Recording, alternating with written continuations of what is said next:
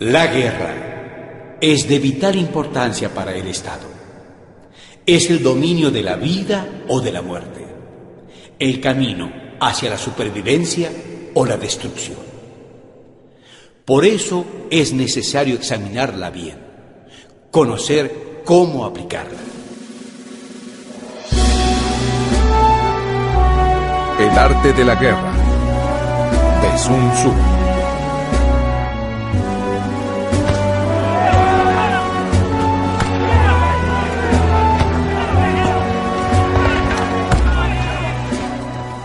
Soy el general Sun Tzu. Hay que valorar cinco factores fundamentales de la acción militar y hacer comparaciones entre diversas condiciones de los bandos rivales con vistas a determinar el resultado de la guerra. Estos factores son el método, el clima, el terreno, el liderazgo y, por último, la disciplina.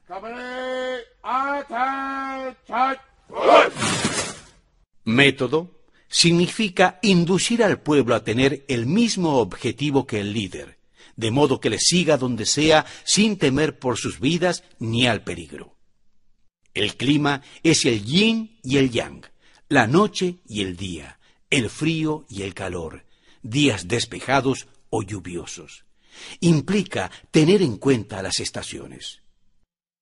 En tiempos antiguos, muchos soldados perecieron de congelamiento durante las campañas contra los hunos o de pestes en campañas contra las tribus del sur. El terreno implica las distancias y hace referencia a dónde es fácil o difícil desplazarse y si es campo abierto o lugares estrechos. Si conoces la distancia y configuración del terreno, puedes decidir cómo avanzar si lo harás directamente o de forma sinuosa. Al evaluar la dificultad o facilidad del terreno, puedes determinar las ventajas de usar caballería o infantería. Esto es de vital importancia para la victoria o la supervivencia. El liderazgo es una cuestión de sabiduría, confianza, humanidad, coraje y firmeza. Sabiduría implica habilidad para planificar y saber cuándo cambiar una estrategia eficazmente. Confianza significa hacer saber claramente a la gente que habrá castigo o recompensa.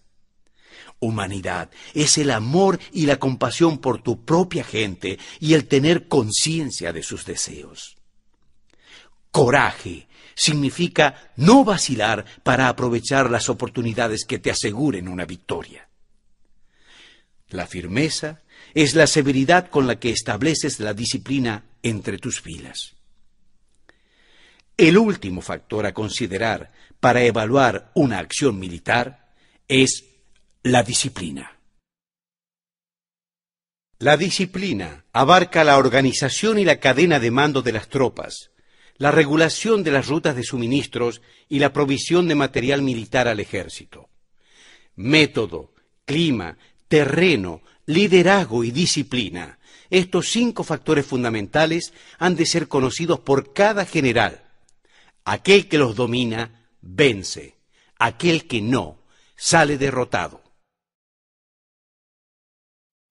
Por lo tanto, al trazar los planes de una acción militar, valora cada uno de ellos con el mayor cuidado. Pregúntate, ¿qué dirigente es más sabio y capaz? ¿Qué comandante posee el mayor talento? ¿Qué ejército obtiene ventajas de la naturaleza y el terreno? ¿En qué ejército se observan mejor las regulaciones y las instrucciones? ¿Qué tropas son más fuertes? ¿Qué ejército tiene oficiales y tropas mejor entrenadas?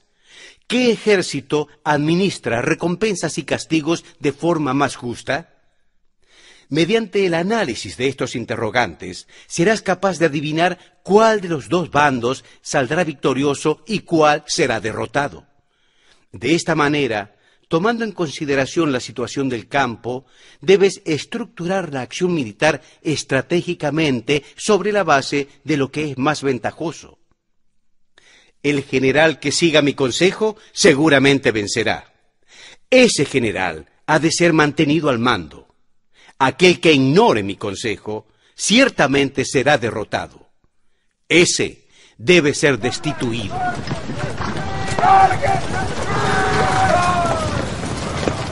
El arte de la guerra se basa en el engaño. Por lo tanto, cuando eres competente de atacar, has de aparentar incompetencia. Cuando las tropas se mueven, debes aparentar inactividad. Si estás cerca del enemigo, has de hacerle creer que estás lejos. Si estás lejos, aparenta que estás muy cerca.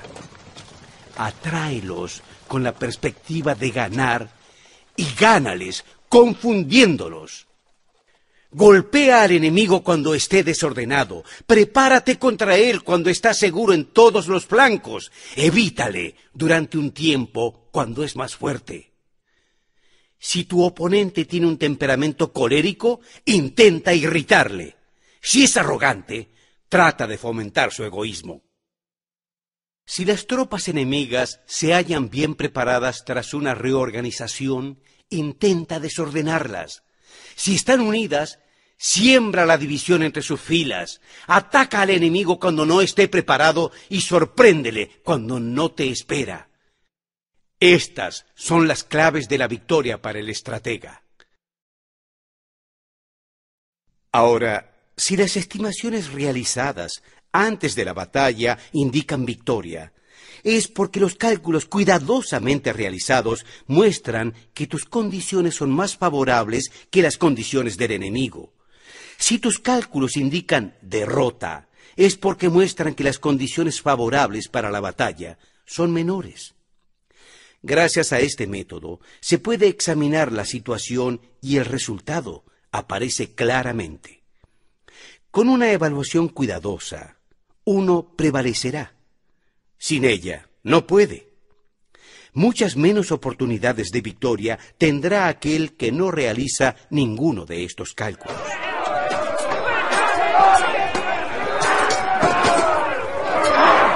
Una vez comenzada la batalla, aunque estés ganando, de continuar por mucho tiempo desanimarás a tus tropas y se debilitará tu ventaja. Si mantienes a tu ejército durante mucho tiempo en campaña, tus suministros y tus fuerzas se agotarán. Las armas son instrumentos de mal agüero. Emplearlas por mucho tiempo producirá calamidades. Como ha dicho el sabio, los que a hierro matan, a hierro mueren. Aquellos que aman pelear y así agotan a sus soldados, inevitablemente perecerán.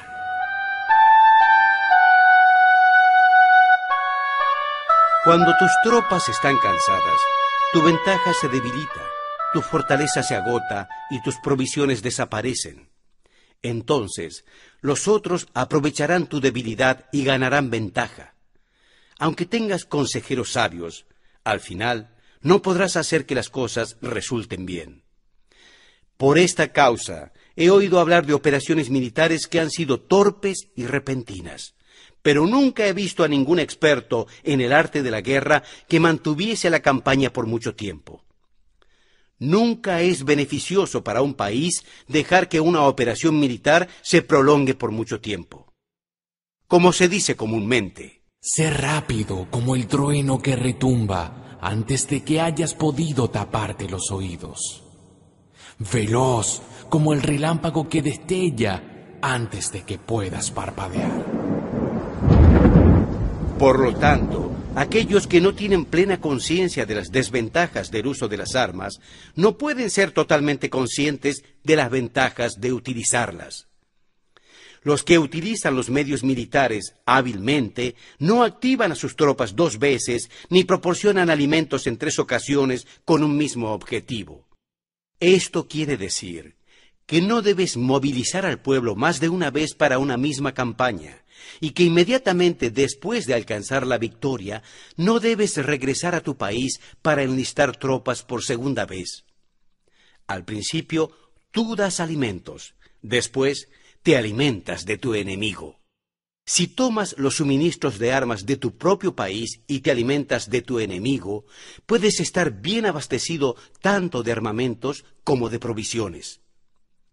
Un país se empobrece a causa de sus operaciones militares cuando transportas provisiones a un lugar distante. Aquellos que habitan cerca de donde están las tropas venden sus cosechas a precios elevados. Debido a los altos precios, la riqueza del pueblo se agota.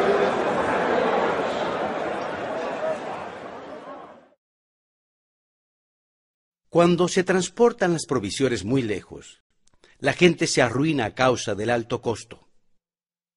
En los mercados cercanos al ejército, los precios de las mercancías aumentan. Por lo tanto, las largas campañas militares son una plaga para el país. Cuando se agotan los recursos, los impuestos se recaudan bajo presión. Cuando el poder y los recursos se han agotado, se arruina el propio país. Se priva al pueblo de una gran parte de su presupuesto, mientras que los gastos del gobierno para armamentos se elevan. Los habitantes constituyen la base de un país. Los alimentos son la felicidad del pueblo. El príncipe debe ser consciente de ello y ser sobrio y austero en sus gastos públicos. En consecuencia, un general inteligente lucha por desproveer al enemigo de sus alimentos. Cada porción de alimentos tomados al enemigo equivale a veinte que te suministras a ti mismo.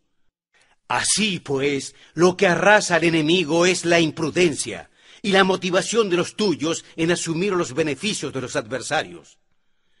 Cuando recompenses a tus hombres con los beneficios que ostentaban los adversarios, los harás luchar por propia iniciativa y así podrás tomar el poder y la influencia que tenía el enemigo. Por eso es que los sabios dicen, Donde hay grandes recompensas, hay hombres valientes. Por consiguiente, en una batalla que se libra con carros de guerra, recompensa primero al que capture al menos diez carros. Si recompensas a todo el mundo, no habrá suficiente para todos. Así pues, ofrece una recompensa a un soldado para animar a todos los demás.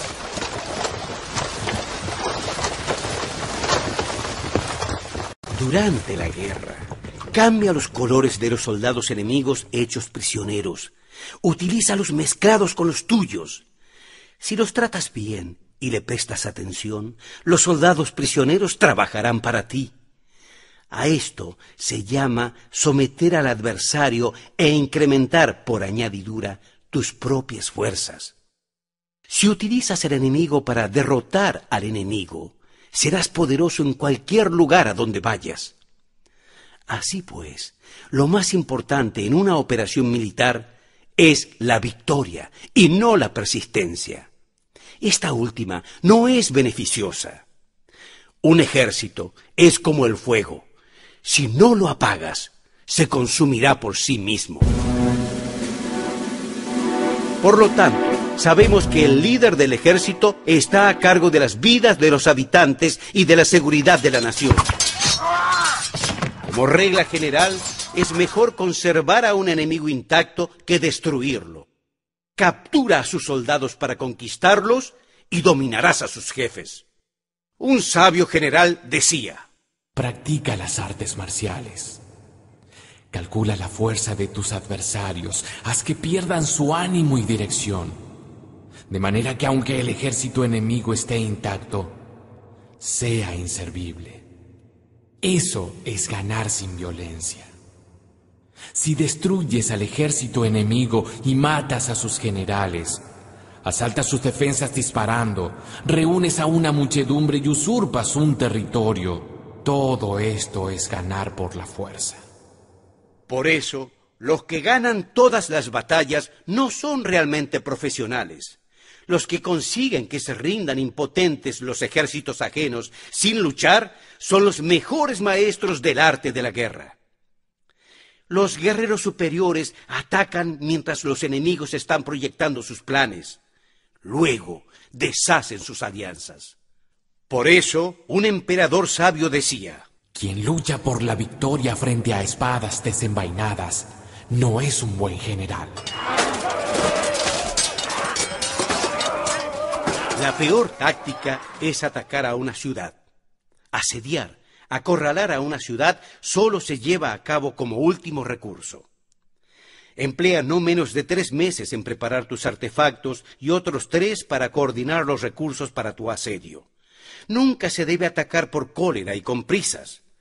Es aconsejable tomarse tiempo en la planificación y coordinación del plan de asedio. Por lo tanto, un verdadero maestro de las artes marciales vence a otras fuerzas enemigas sin batalla, conquista otras ciudades sin asediarlas y destruye a otros ejércitos sin emplear mucho tiempo. Un maestro experto en las artes marciales deshace los planes de los enemigos, estropea sus relaciones y alianzas, interrumpe sus suministros o bloquea sus caminos. Así vencerás mediante estas tácticas sin necesidad de luchar. Es imprescindible luchar contra todas las facciones enemigas para obtener una victoria completa, de manera que su ejército no quede acuartelado y el beneficio sea total. Esta es la ley del asedio estratégico. La victoria completa se produce cuando el ejército no lucha, la ciudad no es asediada, la destrucción no se prolonga durante mucho tiempo y en cada caso el enemigo es vencido por el empleo de la estrategia. Así pues, la regla de la utilización de la fuerza es la siguiente. Si tus fuerzas son diez veces superiores a las del adversario, rodéalo. Si son cinco veces superiores, atácalo. Si son dos veces superiores, divídelo. Si tus fuerzas son iguales en número, lucha si te es posible. Si tus fuerzas son inferiores, mantente continuamente en guardia, pues el más pequeño fallo te traerá las peores consecuencias. Trata de mantenerte al abrigo y evita en lo posible un enfrentamiento abierto con él. La prudencia y la firmeza de un pequeño número de personas pueden llegar a cansar y a dominar incluso a numerosos ejércitos. Este consejo se aplica en los casos en que todos los factores son equivalentes. Si tus fuerzas están en orden, mientras que las suyas están inmersas en el caos, si tú y tus fuerzas están con ánimo y ellos desmoralizados, entonces, aunque sean más numerosos, puedes entrar en batalla. Si tus soldados, tus fuerzas, tu estrategia y tu valor son menores que las de tu adversario, entonces debes retirarte y buscar una salida. En consecuencia, si el bando más pequeño es obstinado, se convierte en prisionero del bando más numeroso. Esto quiere decir que si un pequeño ejército no hace una valoración adecuada de su poder y se atreve a enemistarse con una gran potencia, por mucho que su defensa sea firme, inevitablemente se convertirá en conquistado. Si no puedes ser fuerte, pero tampoco sabes ser débil, serás derrotado. Los generales son servidores del pueblo.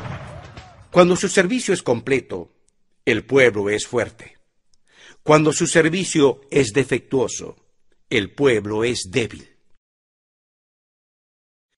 Así pues, existen tres maneras en las que un príncipe lleve al ejército al desastre.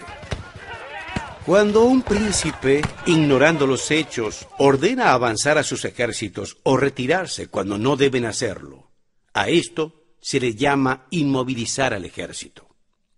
Cuando un príncipe ignora los asuntos militares, pero comparte en pie de igualdad el mando del ejército, los soldados acaban confusos. Cuando el príncipe ignora cómo llevar a cabo las maniobras militares, pero comparte por igual su dirección, los soldados están vacilantes. Una vez que los ejércitos están confusos y vacilantes, surgen los problemas con los adversarios. A esto se le llama perder la victoria por desconcertar a los ejércitos. Si intentas utilizar los métodos de un gobierno civil para dirigir una operación militar, la operación será confusa. En la guerra, Triunfan aquellos que saben cuándo luchar y cuándo no. Aquellos que saben discernir cuándo usar muchas o pocas tropas. aquellos que tienen tropas cuyos rangos superiores e inferiores tienen el mismo objetivo, aquellos que se enfrentan con preparativos a enemigos desprevenidos, aquellos que tienen generales competentes y no limitados por sus gobiernos civiles. Estas son las cinco maneras de conocer quién resultará victorioso. Decir que el príncipe es el que da las órdenes en todo es como si el general debiese solicitarle permiso al príncipe para poder apagar un fuego. Para cuando sea autorizado, ya no quedarán sino cenizas. Si conoces a los demás y te conoces a ti mismo, ni en cien batallas correrás peligro. Si no conoces a los demás pero te conoces a ti mismo, perderás una batalla y ganarás otra. Si no conoces a los demás ni te conoces a ti mismo, correrás peligro en cada batalla.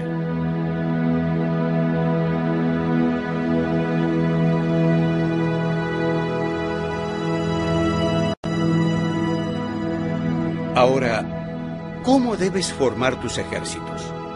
¿Cómo debes disponer de los medios para resultar victorioso en el campo de batalla? Antiguamente los guerreros expertos primero se hacían a sí mismos invencibles y después aguardaban para descubrir la vulnerabilidad de sus adversarios. Hacerse invencible significa conocerse a uno mismo. Aguardar para descubrir la vulnerabilidad del adversario significa conocer a los demás. La invencibilidad está en uno mismo. La vulnerabilidad está en el adversario. Por eso, los guerreros expertos pueden ser invencibles, pero no pueden hacer que sus adversarios sean vulnerables. Si los adversarios no tienen orden de batalla sobre el que informarse, ni negligencias o debilidades de los que puedas aprovecharte, ¿cómo puedes vencerlos aunque estén bien pertrechados? Por esta razón, los sabios suelen decir, la victoria puede ser percibida, pero no fabricada. La invencibilidad es una cuestión de defensa, la vulnerabilidad una cuestión de ataque. Mientras no hayas observado vulnerabilidades en el orden de batalla de los adversarios, oculta tu propia formación de ataque y prepárate para ser invencible con la finalidad de preservarte. Cuando los adversarios tienen órdenes de batalla vulnerables, es el momento de salir a atacarlos. La defensa es para tiempos de escasez, el ataque para tiempos de abundancia. Los expertos en defensa se esconden en las profundidades de la tierra. Los expertos en maniobras de ataque se esconden en las más elevadas alturas del cielo. De esta manera pueden protegerse y lograr la victoria total en situaciones de defensa. Acalla las voces y borra las huellas, escondidos como fantasmas y espíritus bajo tierra, invisibles para todo el mundo. En situaciones de ataque, vuestro movimiento es rápido y vuestro grito fulgurante, veloz como el trueno y el relámpago, para los que no se puede uno preparar, aunque venga del cielo prever la victoria, cuando cualquiera la puede conocer, no constituye verdadera destreza. Todo el mundo elogia la victoria ganada en batalla, pero esa victoria no es realmente tan buena. Todo el mundo elogia la victoria en la batalla, pero lo verdaderamente deseable es poder ver el mundo de lo sutil y darte cuenta del mundo de lo oculto, hasta el punto de ser capaz de alcanzar la victoria donde no existe forma. Lo que todo el mundo conoce no se llama sabiduría. La victoria sobre tus adversarios obtenida por medio de la batalla no se considera una buena victoria. Como dijo el sabio, no se requiere mucha fuerza para levantar un cabello.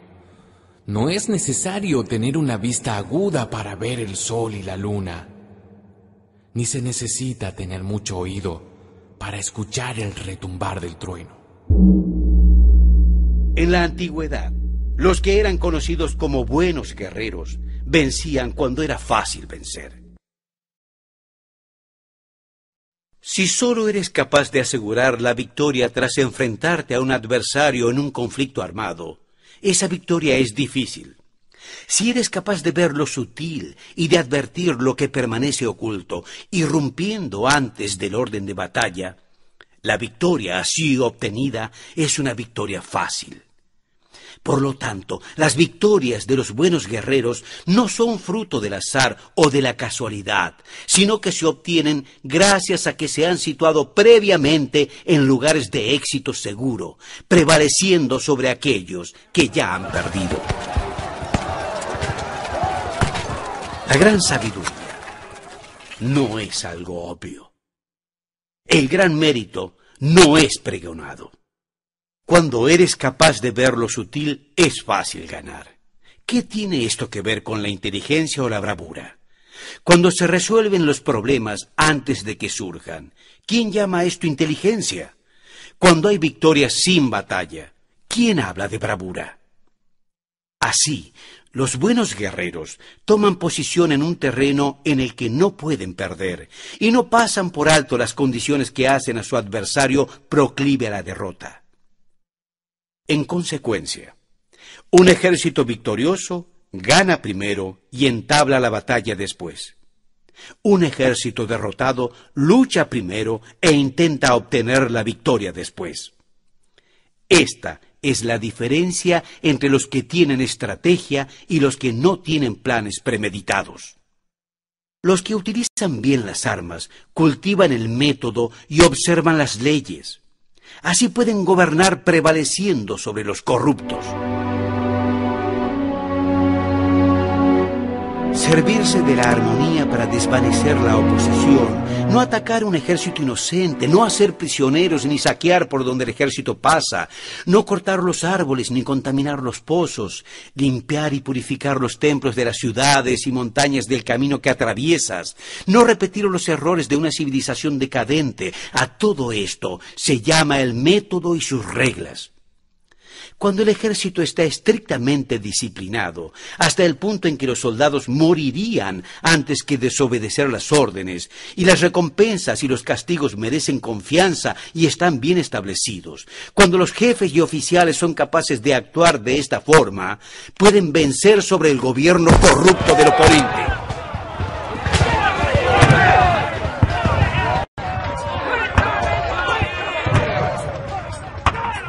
Reglas militares son cinco. Medición, evaluación, cálculo, comparación y victoria. El terreno da lugar a las mediciones, las mediciones dan lugar a las evaluaciones, las evaluaciones a los cálculos, estos a las comparaciones y las comparaciones dan origen a las victorias. Mediante las comparaciones de las dimensiones puedes conocer dónde se halla la victoria o la derrota. En consecuencia, un ejército victorioso es como un kilo comparado con un gramo. Un ejército derrotado es como un gramo comparado con un kilo. Cuando el que gana consigue que su pueblo vaya a la batalla como si estuviera dirigiendo una gran corriente de agua hacia un cañón profundo, esto es una cuestión de orden de batalla. Cuando el agua se acumula en un cañón profundo, nadie puede medir su cantidad, lo mismo que nuestra defensa no muestra su forma. Cuando el agua es dejada en libertad, se precipita hacia abajo como un torrente, de manera tan irresistible como nuestro propio ataque. La fuerza es la energía acumulada o la que se percibe. Esto es muy cambiante. Los expertos son capaces de vencer al enemigo creando una percepción favorable en ellos para obtener así la victoria sin necesidad de ejercer su fuerza.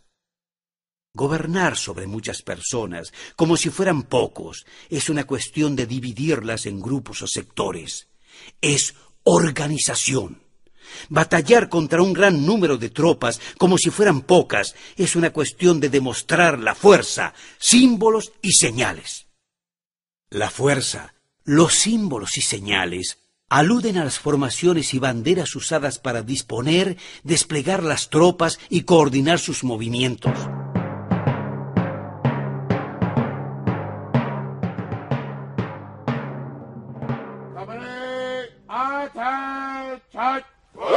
Lograr que el ejército sea capaz de combatir contra el adversario sin ser derrotado es una cuestión de emplear métodos ortodoxos o heterodoxos. La ortodoxia y la heterodoxia no es algo fijo, sino que se asemejan a un ciclo. El emperador Taizong de la dinastía Tang, un famoso guerrero y administrador, hablaba de manipular las percepciones de los adversarios sobre lo que es ortodoxo y heterodoxo, y después atacar inesperadamente, combinando ambos métodos hasta convertirlo en uno, volviéndose así inescrutable para el enemigo. Que el efecto de las fuerzas sea como el de piedras arrojadas sobre huevos es una cuestión de vacío y plenitud. Cuando induces a los adversarios a atacarte en tu territorio, su fuerza siempre está vacía, es decir, en desventaja. Mientras tú no vayas hacia ellos, tu fuerza siempre estará llena. Atacar con lo vacío contra lo pleno es como arrojar piedras sobre huevos. Seguramente los huevos se romperán. Cuando se entabla una batalla de manera directa, la victoria se gana por sorpresa. El ataque directo es ortodoxo. El ataque indirecto es heterodoxo. Solo hay dos clases de ataques en la batalla. El extraordinario por sorpresa y el directo ordinario. Pero sus variantes son innumerables. Lo ortodoxo y lo heterodoxo se originan recíprocamente como un círculo sin comienzo ni fin. ¿Quién podría agotarlos? Cuando la velocidad del agua que fluye alcanza el punto en el que puede mover las piedras, esta es la fuerza directa.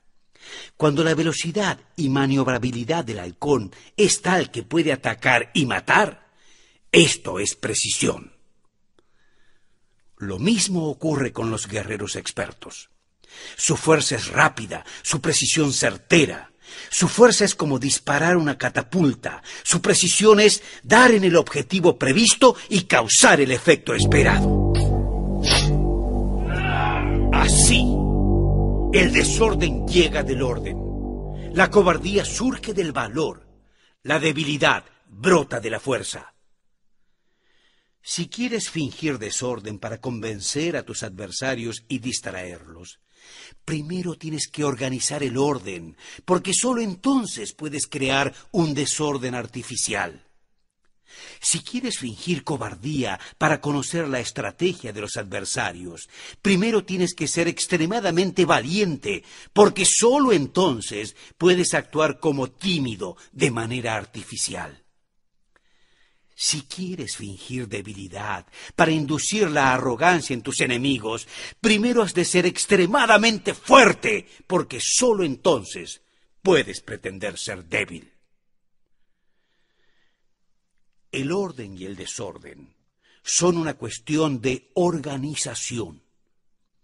La cobardía es una cuestión de valentía y de ímpetu. La fuerza y la debilidad son una cuestión de formación. Cuando un ejército tiene la fuerza del impulso, la percepción del ímpetu, incluso el tímido se vuelve valiente. Cuando pierde esa fuerza, incluso el valiente se convierte en tímido. Nada está fijado en las leyes de la guerra. Estas se desarrollan sobre la base del ímpetu. Por lo tanto, Aquellos que hábilmente mueven a los adversarios hacen formaciones que ellos seguramente seguirán, dan lo que seguramente tomarán. Mueven a sus adversarios con la perspectiva de ganar, esperándolos en emboscada. Los buenos guerreros buscan la efectividad en la batalla a partir de la fuerza del ímpetu y no dependen sólo de la fuerza de sus soldados son capaces de escoger a la mejor gente, desplegarlos adecuadamente y dejar que la fuerza del ímpetu logre sus objetivos. Cuando hay entusiasmo, convicción, orden, organización, recursos, compromiso de los soldados, tienes la fuerza del ímpetu y el tímido es valeroso. De esa forma es posible asignar a los soldados por sus capacidades y habilidades y encomendarles deberes y responsabilidades adecuadas. El valiente puede luchar, el cuidadoso puede hacer de centinela y el inteligente puede estudiar, analizar y comunicar. Cada uno es útil a su modo y según sus capacidades. Hacer que los soldados luchen, permitiendo que la fuerza del ímpetu haga su trabajo, es como hacer rodar rocas. Las rocas permanecen inmóviles cuando están en un lugar plano, pero ruedan en un plano inclinado. Se quedan fijas cuando son cuadradas, pero giran si son redondas.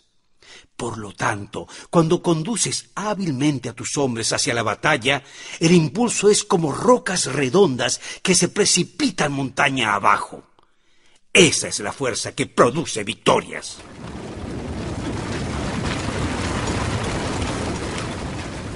Ahora bien, ¿qué es lo vacío?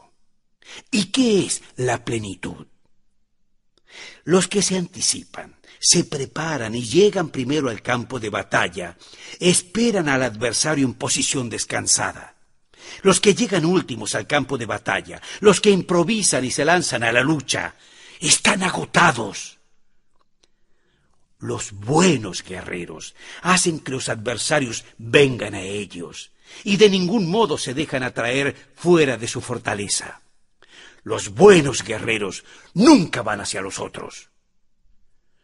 Si haces que los adversarios vengan a ti para combatir, su fuerza estará siempre vacía. Si no sales a combatir, tu fuerza estará siempre en plenitud. Este es el arte de vaciar a los demás y de llenarte a ti mismo. Lo que impulsa a los adversarios a venir hacia ti por propia decisión es la perspectiva de una victoria. Lo que desanima a los adversarios en ir por ti es la probabilidad de sufrir daños. Cuando los adversarios están en posición favorable, debes cansarlos. Cuando están bien alimentados, corta sus suministros. Cuando están descansando, haz que se pongan en movimiento. Ataca inesperadamente, haciendo que los adversarios se agoten corriendo para salvar sus vidas interrumpe sus provisiones, arrasa sus campos y corta sus vías de aprovisionamiento. Aparece en lugares críticos y ataca donde menos se lo esperen, haciendo que tengan que acudir al rescate. Aparece donde no puedan ir, dirígete hacia donde menos se lo esperen. Para desplazarte cientos de kilómetros sin cansancio, atraviesa tierras despobladas. Atacar un espacio abierto no significa solo un espacio en el que el enemigo no tiene defensa. Mientras su defensa no sea estricta, es decir, mientras el lugar no esté bien a resguardo, los enemigos se desperdigarán ante ti como si estuvieras atravesando un territorio despoblado. Para hacerte infaliblemente de lo que atacas, ataca donde no haya defensa para mantener una defensa infaliblemente segura, defiende donde no haya ataque. Así, en el caso de los que son expertos en el ataque, sus enemigos no saben por dónde atacar.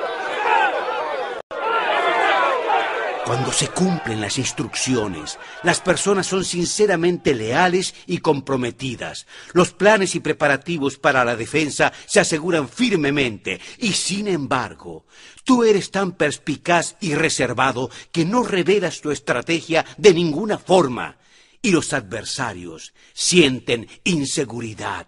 Su inteligencia no les sirve para nada.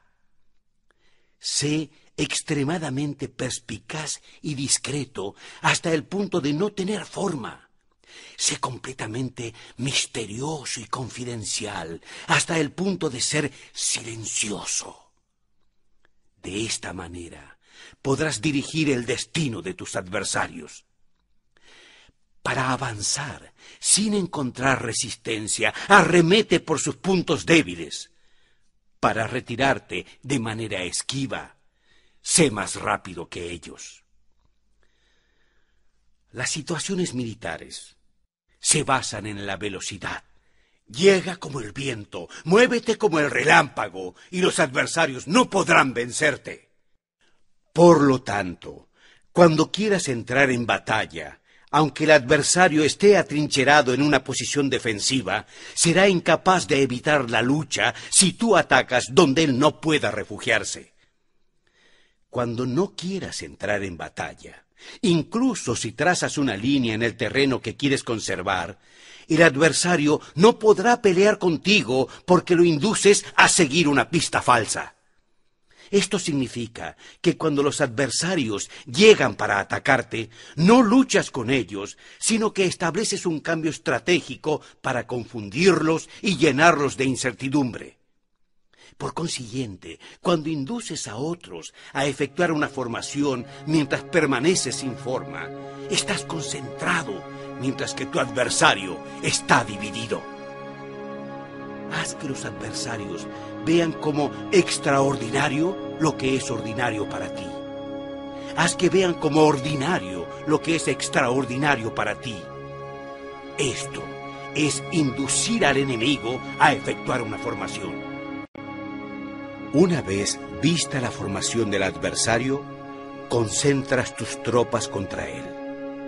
Como tu formación no está a la vista, el adversario dividirá seguramente sus fuerzas.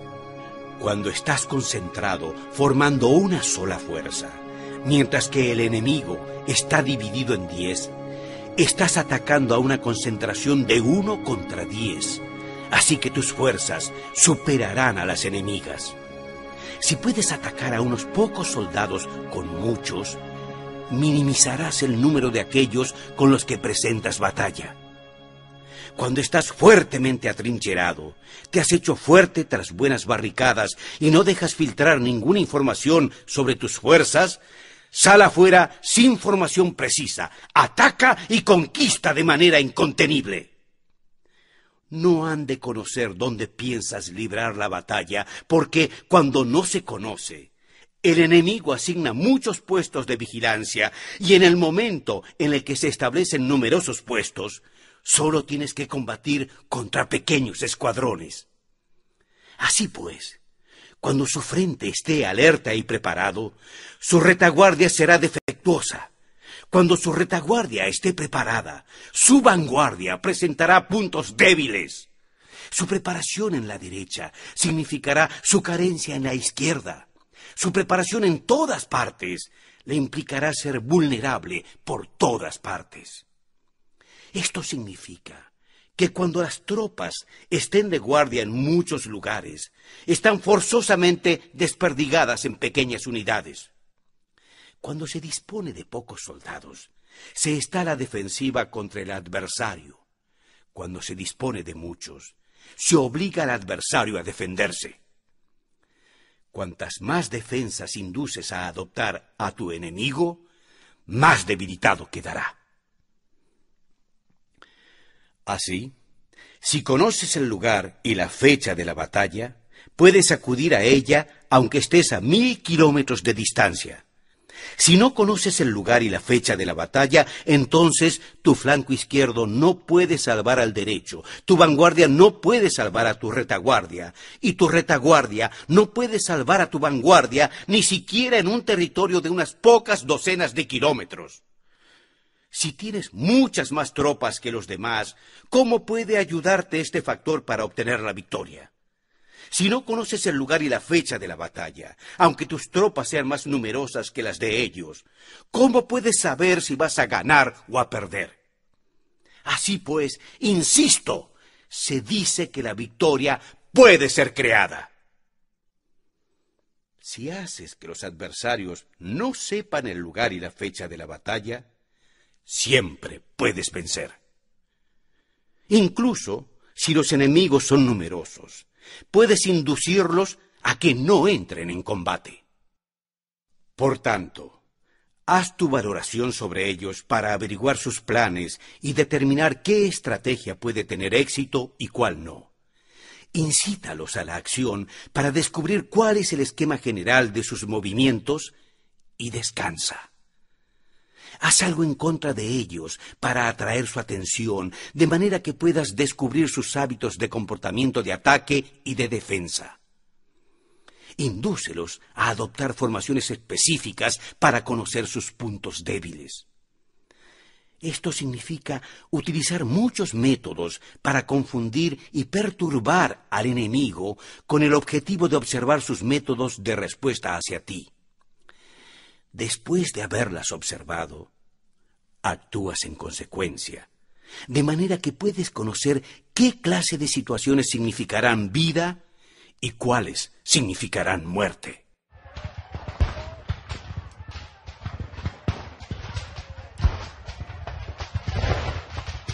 Pruébalos para averiguar sus puntos fuertes y sus puntos débiles. Por lo tanto, la consumación de formar un ejército es llegar a la no forma de hacerte imperceptible.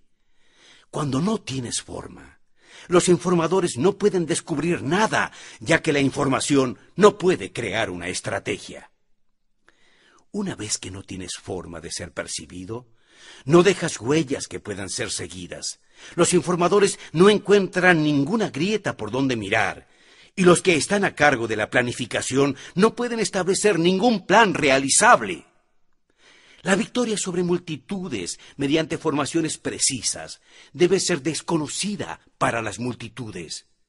Todo el mundo conoce la forma mediante la que resultas vencedor, pero nadie conoce la forma mediante la que aseguras tu victoria. En consecuencia, la victoria en la guerra no es repetitiva, sino que se adapta continuamente. Al determinar los cambios apropiados, no repites las mismas estrategias previas para obtener la victoria. Cualquiera sea la formación de tu adversario, puedes adaptarte a él para asegurarte el triunfo. Las formaciones son como el agua. La naturaleza del agua es evitar lo alto e ir hacia lo bajo. La naturaleza de los ejércitos es evitar la plenitud y atacar lo vacío. El flujo del agua está determinado por la tierra. La victoria viene determinada por el adversario. Así, entonces, un ejército no tiene formación constante, lo mismo que el agua no tiene forma constante la capacidad de obtener la victoria, cambiando y adaptándose según el enemigo. Se llama genio.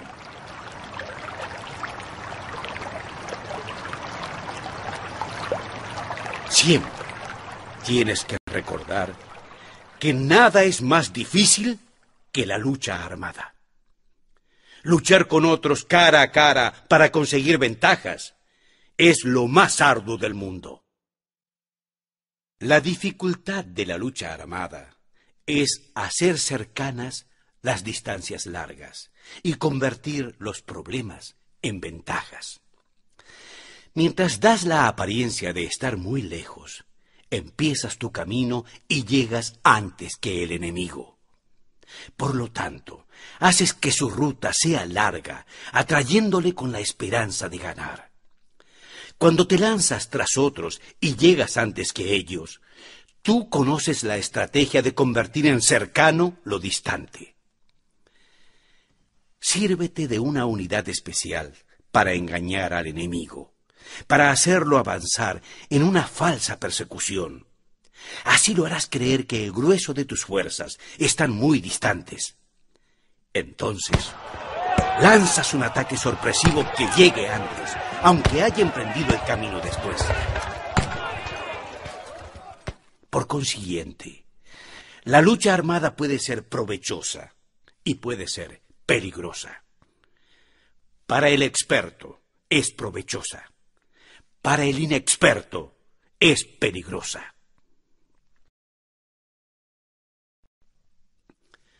Movilizar a todo el ejército para el combate en aras de obtener alguna ventaja tomaría mucho tiempo. Y sin embargo, luchar por una ventaja con un ejército reducido tendría como resultado la deficiencia de tus recursos. Si te movilizas rápidamente y sin parar día y noche, recorriendo el doble de la distancia habitual, y si luchas por obtener alguna ventaja a miles de kilómetros, tus jefes militares serán hechos prisioneros. Los soldados que sean fuertes llegarán allí primero. Los más cansados llegarán después. Como regla general, solo conseguirá llegar uno de cada diez. Cuando la ruta es larga, las tropas se cansan. Si han gastado su fuerza en la movilización, llegan agotadas, mientras que sus adversarios están frescos. De esta forma, es seguro que serán atacadas. Combatir por una ventaja a cincuenta kilómetros de distancia frustrará los planes del mando y, como regla general, sólo la mitad de los soldados lo conseguirá. Si se combate para obtener una ventaja a 30 kilómetros de distancia, solo dos de cada tres soldados los recorrerán. Así pues, un ejército perece si no está equipado, si no tiene provisiones o si no tiene dinero. Estas tres cosas son necesarias. No puedes combatir para ganar con un ejército que no esté bien equipado. Entonces, si ignoras los planes de tus rivales, no podrás hacer alianzas precisas. A menos que conozcas las montañas y los bosques, los desfiladeros y los pasos, y la condición de los pantanos, no puedes maniobrar con una fuerza armada. A menos que utilices guías locales, no puedes aprovecharte de las ventajas del terreno. Solo cuando conoces cada detalle de la condición del terreno puedes maniobrar y desatar la lucha. Por consiguiente, una fuerza militar se usa según la estrategia prevista, se moviliza mediante la esperanza de recompensa y se adapta mediante la división y la combinación. Una fuerza militar se establece mediante la estrategia en el sentido de que distraes al enemigo para que no pueda conocer cuál es tu situación real y no pueda imponer su supremacía. Se moviliza mediante la esperanza de recompensa, en el sentido de que entra en acción cuando ve la posibilidad de obtener una ventaja.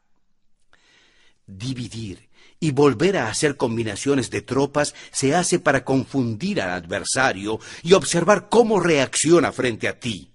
De esta manera puedes adaptarte para obtener la victoria. Por eso, cuando una fuerza militar se mueve con rapidez, es como el viento. Cuando va lentamente, es como el bosque. Es voraz como el fuego e inmóvil como las montañas. Es rápida como el viento, en el sentido que llega sin avisar y desaparece como el relámpago. Es como un bosque, porque tiene un orden. Es voraz como el fuego que devasta una planicie sin dejar tras sí ni una brisna de hierba. Es inmóvil como una montaña cuando se acuartela. Es tan difícil de conocer como la oscuridad. Su movimiento es como un trueno que retumba.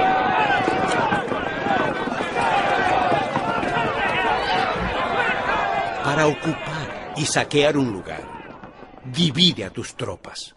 Para expandir tu territorio, divide los despojos. La regla general de las operaciones militares es desproveer de alimentos al enemigo todo lo que se pueda. Sin embargo, en localidades donde el pueblo no tiene mucho para ofrecer, es necesario dividir a las tropas en grupos más pequeños para que puedan tomar en diversas partes lo que necesitan, ya que sólo así tendrán suficiente. En cuanto a dividir el botín, significa que es necesario repartirlo entre las tropas para guardar lo que ha sido ganado, no dejando que el enemigo lo recupere actúa después de haber hecho una estimación. Quien triunfa siempre conoce primero la medida de lo que está lejos y lo que está cerca. Esta es la regla general de la lucha armada. Como en un juego de ajedrez, el primero que hace el movimiento es el invitado. El último es el anfitrión. El invitado lo tiene difícil. El anfitrión lo tiene fácil. Cerca y lejos significan desplazamiento. El cansancio, el hambre y el frío surgen del desplazamiento. Un antiguo libro que trata de asuntos militares dice, Las palabras no son escuchadas. Por eso se han hecho los símbolos y los tambores. Las banderas y los estandartes se hacen a causa de la ausencia de visibilidad. Símbolos, tambores, banderas y estandartes se utilizan para concentrar y unificar los oídos y los ojos de los soldados. Una vez que están unificados, el valiente no puede actuar solo, ni el tímido puede retirarse solo. Esta es la regla general del empleo de un grupo. Unificar los oídos y los ojos de los soldados significa hacer que miren y escuchen al unísono de manera que no caigan en la confusión y el desorden. Las señales se utilizan para indicar direcciones e impedir que los ojos y oídos de los individuos desvíen la atención de lo principal. Así pues, en batallas nocturnas, utiliza fuegos y tambores, y en batallas diurnas, sírvete de banderas y estandartes para manipular los oídos y los ojos de tus soldados. Utiliza muchas señales para confundir las percepciones del enemigo y hacerle temer tu temible poder militar. De esta forma, haces desaparecer la energía de sus ejércitos y desmoralizas a sus generales, porque los estandartes y banderas, los tambores y las llamas también son una demostración de poderío. En primer lugar, has de ser capaz de mantenerte firme en tu propio corazón. Solo entonces puedes desmoralizar a los generales enemigos. Por esto, la tradición afirma que los habitantes de otros tiempos tenían la firmeza para desmoralizar y la antigua ley de los que conducían carros de combate decía que cuando la mente original es firme, la energía fresca es victoriosa. De este modo, la energía de la mañana está llena de ardor, la del mediodía decae y la energía de la noche se retira.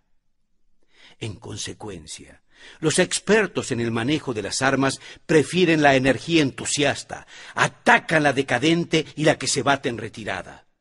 Son ellos los que dominan la energía. Cualquier tímido de este mundo peleará en un minuto de exaltación, pero cuando se trata realmente de tomar las armas y de entrar en la batalla, es preciso estar poseído por la energía.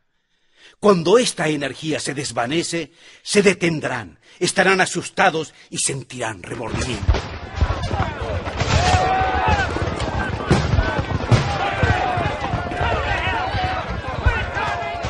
La razón por la que los enemigos fuertes tienen el mismo efecto sobre los ejércitos que las doncellas vírgenes es porque la excitación y el entusiasmo por algo anulan la agresividad.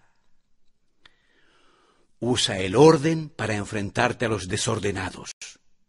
Usa la calma para manejar a los revoltosos. Esto es dominar el corazón. A menos que tu corazón esté totalmente abierto y tu mente en orden, no puedes esperar ser capaz de adaptarte a responder sin límites, a manejar los acontecimientos de manera infalible, a enfrentarte a dificultades graves e inesperadas sin turbarte, dirigiendo todo sin confusión. Dominar la fuerza es esperar a los que vienen retrasados, aguardar con toda comodidad a los que se han fatigado y con el estómago saciado a los hambrientos. Esto es lo que se quiere decir cuando se habla de atraer a otros hacia donde estás, al tiempo que evita ser inducido a ir hacia donde están ellos. Evitar la confrontación contra formaciones de combate bien organizadas y no atacar grandes batallones constituye el dominio de la adaptación. Por tanto, la regla general de las operaciones militares es no enfrentarse a una gran montaña ni oponerse al enemigo de espaldas a ésta. Esto significa que si los adversarios están en un terreno elevado, no debes atacarles cuesta arriba, y que cuando efectúan una carga cuesta abajo, no debes hacerles frente. No persigas a los enemigos cuando finjan una retirada ni ataques tropas expertas. Si los adversarios huyen de repente antes de agotar su energía, seguramente hay emboscadas esperándote para atacar a tus tropas. En este caso, debes retener a tus oficiales para que no se lancen en su persecución. No consumas la comida de sus soldados. Si el enemigo abandona de repente sus provisiones, éstas han de ser probadas antes de ser comidas, por si están envenenadas. No detengas a ningún ejército que esté en camino a su país. Bajo estas circunstancias, un adversario luchará hasta la muerte. Siempre has de dejarle una salida a un ejército rodeado. Muéstrales una manera de salvar la vida para que no estén dispuestos a luchar hasta la muerte, y luego podrás aprovecharte de ello para atacarlos. No presiones a un enemigo desesperado. Un animal agotado seguirá luchando, pues esa es la ley de la naturaleza. Estas son las leyes de las operaciones militares.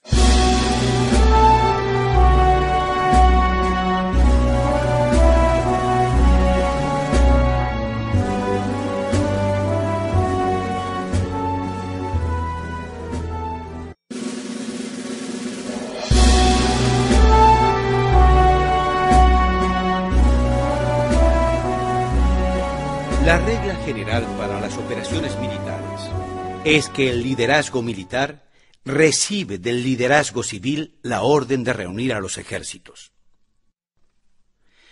El general no debe levantar su campamento en un terreno difícil. Siempre debes dejar que se establezcan relaciones diplomáticas en las fronteras. No permanezcas en un territorio árido ni aislado. Cuando te halles en un terreno rodeado, conspira. Cuando te halles en un terreno mortal, lucha. Terreno cerrado significa que existen lugares escarpados que te rodean por todas partes, de manera que el enemigo tiene movilidad, que puede llegar e irse con libertad, pero a ti te es difícil partir y regresar.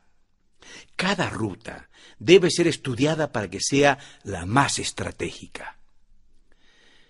Siempre ten presente que hay rutas que no debes usar, ejércitos que no han de ser atacados, ciudades que no deben ser sitiadas, terrenos sobre los que no se debe combatir y órdenes de gobernantes civiles que no deben ser obedecidas.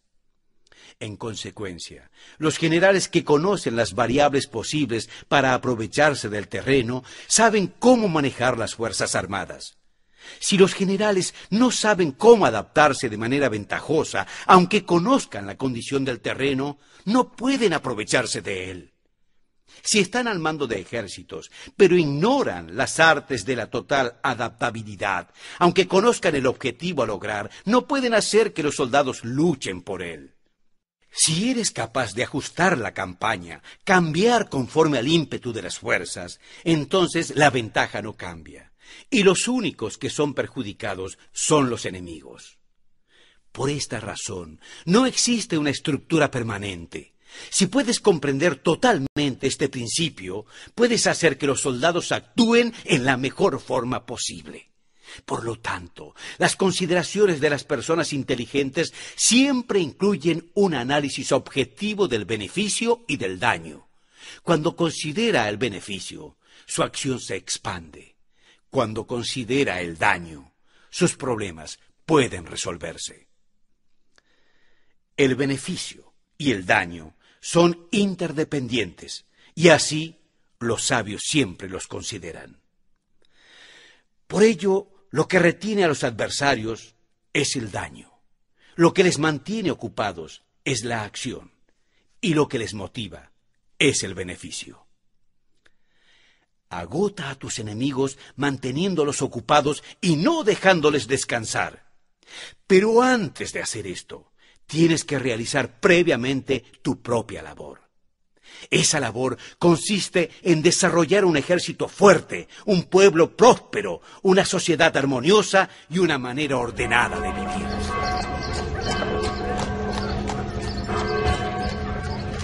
Así pues, la norma general de las operaciones militares consiste en no contar con que el enemigo no acuda, sino confiar en tener los medios necesarios para enfrentarse a él. No contar con que el adversario no ataque, sino confiar en poseer lo que no puede ser atacado. Si siempre puedes recordar el peligro cuando estás a salvo y el caos en tiempos de orden, permanece atento al peligro y al caos mientras no tengan forma todavía y evítalos antes de que se presenten. Esta es la mejor estrategia de todas. Por esto existen cinco rasgos que son peligrosos en los generales. Los que están dispuestos a morir pueden perder la vida. Los que quieren preservar la vida pueden ser hechos prisioneros. Los que son dados a los apasionamientos irracionales pueden ser ridiculizados. Los que son muy puritanos pueden ser deshonrados. Los que son compasivos pueden ser turbados. Estos son cinco rasgos que constituyen defectos en los generales y que son desastrosos para las operaciones militares. Los buenos generales son de otra manera. Se comprometen hasta la muerte, pero no se aferran a la esperanza de sobrevivir actúan de acuerdo con los acontecimientos en forma racional y realista, sin dejarse llevar por las emociones ni estar sujetos a quedar confundidos. Cuando ven una buena oportunidad, son como tigres. En caso contrario, cierran sus puertas. Su acción y su no acción son cuestiones de estrategia y no pueden ser complacidos ni enfadados. Esto significa que siempre debes elegir los caminos más convenientes. Las maniobras militares son el resultado de los planes y las estrategias en la manera más ventajosa para ganar. Determinan la movilidad y efectividad de sus tropas. Si vas a colocar tu ejército en posición de observar al enemigo, atraviesa rápido las montañas y vigílalos desde un valle. Considera el efecto de la luz y mantente en la posición más elevada del valle. Cuando combatas en una montaña, ataca desde arriba hacia abajo y nunca de forma inversa. Combate estando cuesta abajo y nunca cuesta arriba. Evita que el agua divida tus fuerzas. Aléjate de las condiciones desfavorables lo antes que te sea posible. No te enfrentes a los enemigos dentro del agua. Es conveniente dejar que pasen la mitad de sus tropas y en ese momento dividirlas y atacarlas. No te sitúes río abajo. No camines en contra de la corriente ni en contra del viento. Si acampas en la ribera de un río, tus ejércitos pueden ser sorprendidos de noche, empujados a ahogarse o se les puede colocar veneno en la corriente. Tus barcas no deben ser amarradas corriente abajo para impedir que el enemigo aproveche la corriente lanzando sus barcas contra ti.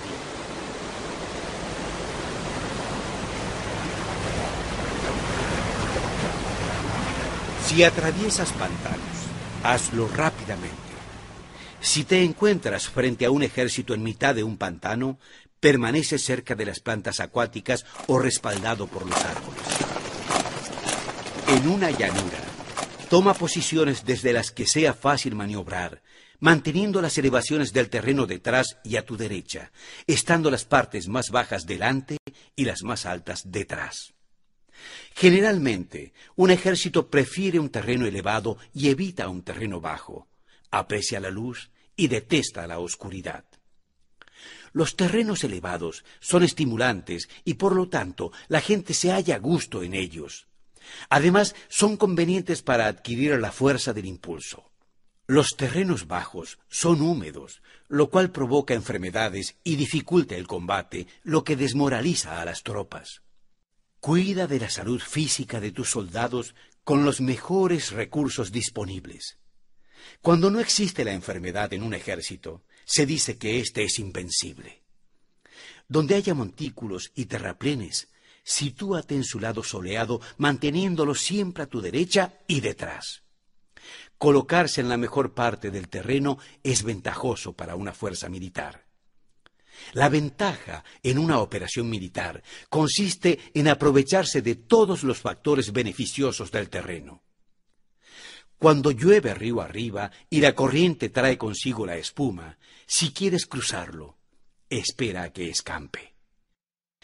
Siempre que un terreno presente barrancos infranqueables, lugares cerrados, trampas, riesgos, grietas y prisiones naturales, debes abandonarlo rápidamente y no acercarte a él. Siempre mantente alejado de estos accidentes del terreno, de manera que los adversarios estén más cerca que tú de ellos. Da la cara a estos accidentes de manera que queden a espaldas del enemigo. Entonces, estás en situación ventajosa y él tiene condiciones desfavorables. Cuando un ejército se está desplazando, si atraviesa territorios montañosos con muchas corrientes de agua y pozos, o pantanos cubiertos de juncos, o bosques vírgenes llenos de árboles y vegetación, es imprescindible escudriñarlos totalmente y con cuidado, ya que estos lugares ayudan a las emboscadas y a los espías.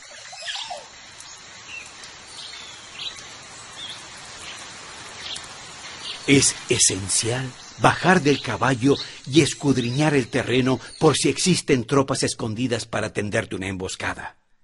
También podría ser que hubiera espías al acecho observándote y escuchando tus instrucciones y movimientos. Cuando el enemigo está cerca, pero permanece en calma, quiere decir que se halla en una posición fuerte. Cuando está lejos, pero intenta provocar hostilidades, quiere decir que avances. Si además su posición es accesible, eso quiere decir que le es favorable.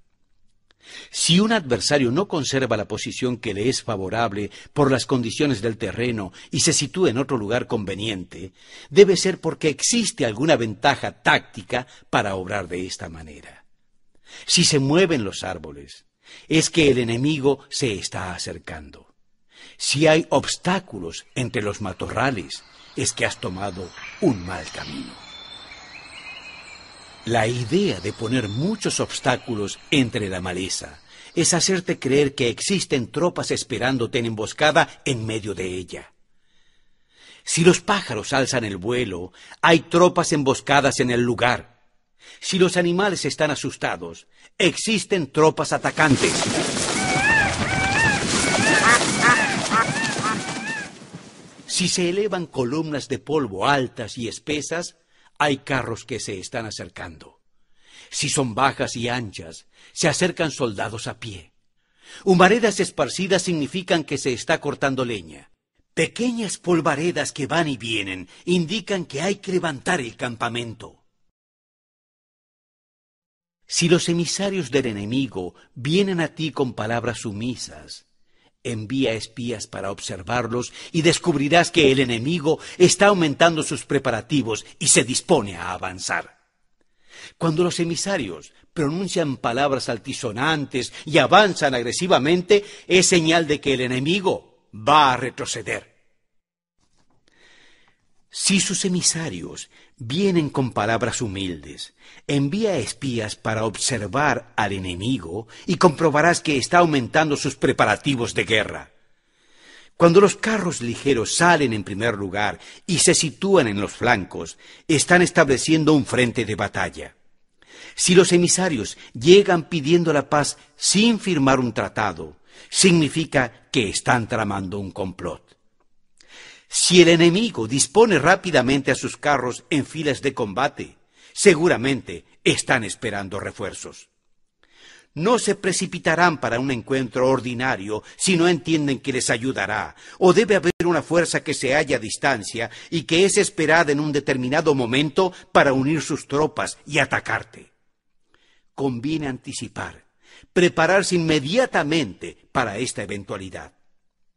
Si la mitad de sus tropas avanza y la otra mitad retrocede, están tratando de tenderte una trampa. El enemigo está fingiendo, en este caso, confusión y desorden para incitarte a que avances.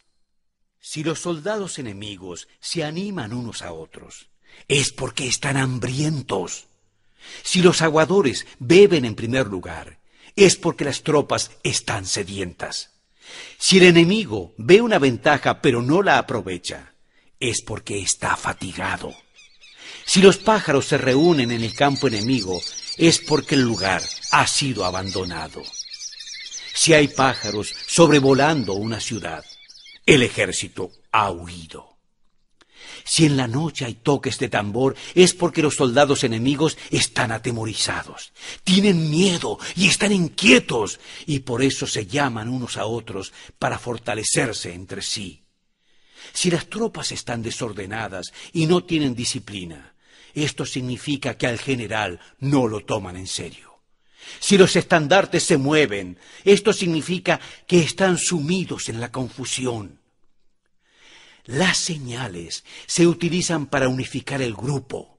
Así pues, si se desplaza de acá para allá sin orden ni concierto, significa que sus filas están confusas. Si sus emisarios muestran irritación, significa que están cansados. Si matan sus caballos para obtener carne, es que los soldados carecen de alimentos cuando no tienen vasijas y no vuelven a su campamento, son adversarios completamente desesperados. Si se producen murmuraciones, faltas de disciplina y conversaciones prolongadas, se ha perdido la lealtad de la tropa. Las murmuraciones describen la expresión de los verdaderos sentimientos. Las faltas de disciplina indican problemas con los superiores. Cuando el mando ha perdido la lealtad de las tropas, los soldados se hablan con franqueza entre sí sobre los problemas con sus superiores. Si el adversario otorga numerosas recompensas, es porque se encuentra en un callejón sin salida.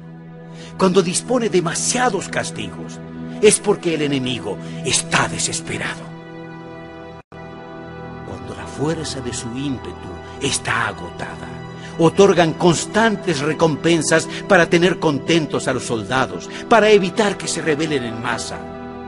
Cuando los soldados están tan agotados que no pueden cumplir las órdenes, son castigados una y otra vez para restablecer la autoridad perdida.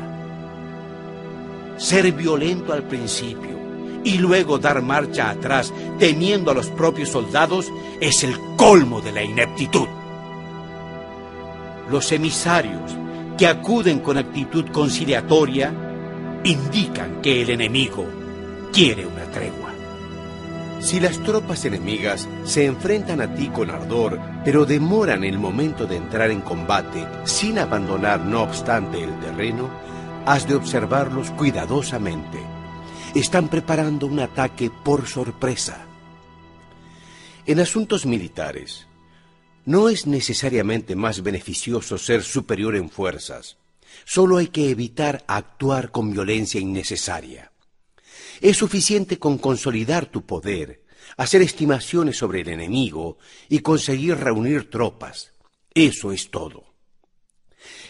El enemigo que actúa aisladamente, que carece de estrategia y que toma a la ligera a sus adversarios, inevitablemente acabará siendo derrotado. Si tu plan no contiene una estrategia de retirada o posterior al ataque, sino que confías exclusivamente en la fuerza de tus soldados y tomas a la ligera a tus adversarios sin valorar su condición, seguramente serás tomado prisionero. Si se castiga a los soldados antes de haber conseguido que sean leales al mando, no obedecerán, y si no obedecen, serán difíciles de emplear. Tampoco podrán ser empleados si no se lleva a cabo ningún castigo, incluso después de haber obtenido su lealtad. Cuando existe un sentimiento fundamental de aprecio y confianza, y los corazones de los soldados están ya vinculados al líder, si se relaja la disciplina, los soldados se volverán arrogantes y altivos, y será imposible emplearlos. Por lo tanto, dirígelos con el arte civilizado y unifícalos con las artes marciales. Esto significa una victoria continua. Arte civilizado significa humanidad y artes marciales significan reglamentos. Mándalos con humanidad y benevolencia. Unifícalos de manera estricta y firme. Cuando la benevolencia y la firmeza son evidentes, es posible estar seguro de la victoria. Cuando las órdenes se dan de manera clara, sencilla y consecuente a las tropas, éstas las aceptan. Cuando las órdenes son confusas, contradictorias y cambiantes, las tropas no las aceptan o no las entienden. Cuando las órdenes son razonables, justas, sencillas, claras y consecuentes, existe una satisfacción recíproca entre el líder y el grupo.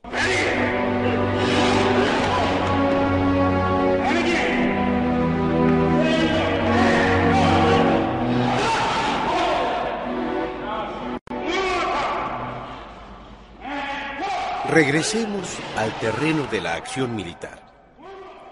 Algunos terrenos son fáciles, otros difíciles. Algunos terrenos son neutros, otros estrechos, accidentados o abiertos. Cuando el terreno sea accesible, sé el primero en establecer tu posición eligiendo las alturas soleadas convenientes para las rutas de aprovisionamiento. Así tendrás ventaja cuando libres la batalla. Cuando estás en un terreno difícil de salir, estás limitado. En este terreno, si tu enemigo no está preparado, puedes vencer si sigues adelante. Pero si el enemigo está preparado y sigues adelante, tendrás muchas dificultades para volver de nuevo a él, lo cual jugará en contra tuya. Cuando es un terreno desfavorable para ambos bandos, se dice que es un terreno neutro o un terreno de retraimiento. En un terreno neutro, incluso si el adversario te ofrece una ventaja, no te aproveches de ella. Retírate. De esta forma, inducirás a la mitad de las tropas enemigas a salir y entonces podrás caer sobre él aprovechándote de esta condición favorable. En un terreno estrecho, si eres el primero en llegar, debes ocuparlo totalmente y esperar al adversario. Si él llega antes, no lo persigas si bloquea los desfiladeros.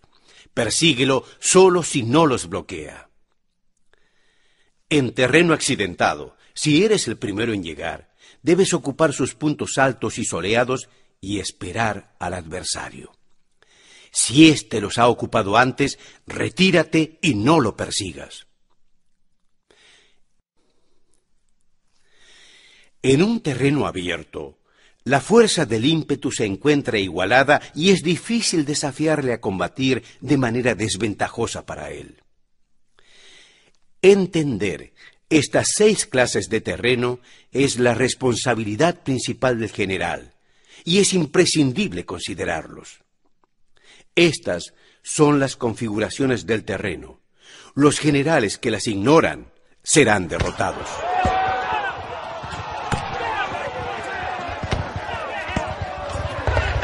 Entre las tropas están las que huyen, las que se retraen, las que se derrumban, las que se rebelan y las que son derrotadas. Ninguna de estas circunstancias constituye desastres naturales, sino fallas de los generales. Las tropas que tienen el mismo ímpetu, pero que atacan en proporción de uno contra diez, salen derrotadas. Los que tienen tropas fuertes, pero cuyos oficiales son débiles, quedan retraídos. Los que tienen soldados débiles al mando de oficiales fuertes se verán en apuros. Cuando los oficiales superiores están encolerizados y son violentos y se enfrentan al enemigo por su cuenta y por despecho, y cuando los generales ignoran sus capacidades, el ejército se desmoronará. Como norma general, para poder vencer al enemigo, todo el mando militar debe tener una sola intención y todas las fuerzas militares deben cooperar. Cuando los generales son débiles y carecen de autoridad, cuando las órdenes no son claras, cuando oficiales y soldados no tienen solidez y las formaciones son anárquicas, se produce revuelta. Los generales que son derrotados son aquellos que son incapaces de calibrar a los adversarios. Entran en combate con fuerzas superiores en número o mejor equipadas y no seleccionan a sus tropas según los niveles de preparación de las mismas. Si empleas soldados sin separar a expertos de inexpertos, a valientes y tímidos, te estás buscando tu propia derrota. Estas son las seis maneras de ser derrotado. La comprensión de estas situaciones es la responsabilidad suprema de los generales y deben ser examinadas. La primera es no calcular el número de fuerzas. La segunda es la ausencia de un sistema claro de recompensas y castigos.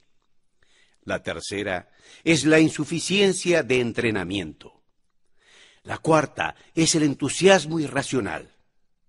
La quinta es la ineficacia de la ley y el orden. Y la sexta es el error de no escoger a los soldados fuertes y decididos.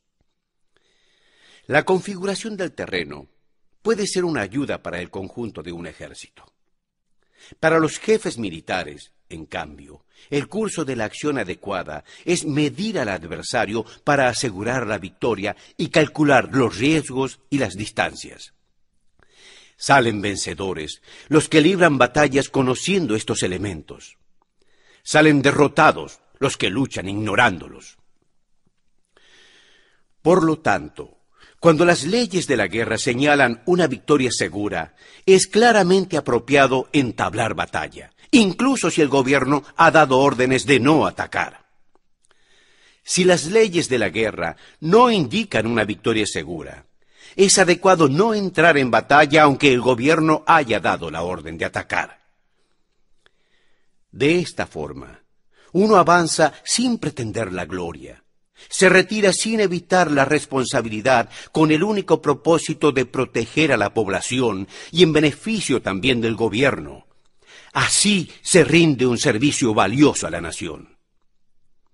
Avanzar y retirarse en contra de las órdenes del gobierno no se hace por interés personal, sino para salvaguardar las vidas de la población y en correspondencia con el auténtico beneficio del gobierno.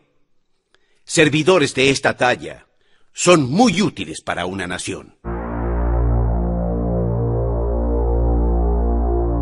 Cuida de tus soldados como cuidas a un recién nacido. Así estarán dispuestos a seguirte hasta los valles más profundos. Cuida de tus soldados como cuidas de tus propios hijos, y morirán voluntariamente contigo.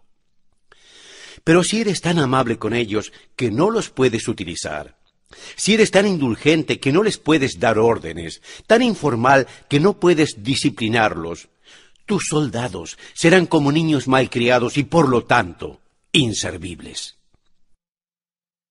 Las recompensas no deben usarse solas. Los castigos no deben ser un recurso aislado. En caso contrario, las tropas, como niños malcriados, se acostumbran a disfrutar o a quedar resentidas por todo. Esto es dañino y los vuelve inservibles. Si sabes que tus soldados son capaces de atacar, pero ignoras si el enemigo es invulnerable a un ataque, tienes solo la mitad de posibilidades de ganar. Si sabes que tu enemigo es vulnerable a un ataque, pero ignoras si tus soldados son capaces de atacar, solo tienes la mitad de posibilidades de ganar. Si sabes que el enemigo es vulnerable a un ataque y tus soldados pueden llevarlo a cabo, pero ignoras si la condición del terreno es favorable para la batalla, tienes la mitad de probabilidades de vencer. Por lo tanto, los que conocen las artes marciales no pierden el tiempo cuando efectúan sus movimientos, ni se agotan cuando atacan. Debido a esto, se dice que cuando te conoces a ti mismo y conoces a los demás, la victoria no peligra. Cuando conoces el cielo y la tierra, la victoria es inagotable.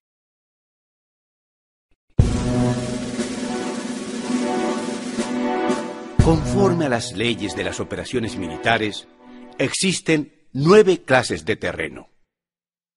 Allí donde los intereses locales luchan entre sí en su propio territorio, a esto se le llama terreno de dispersión. Cuando los soldados están apegados a su casa y combaten cerca de su hogar, pueden ser dispersados con facilidad. Cuando penetras en la tierra de otros, pero no lo haces en profundidad, a este se le llama territorio fácil. Esto significa que los soldados pueden regresar fácilmente.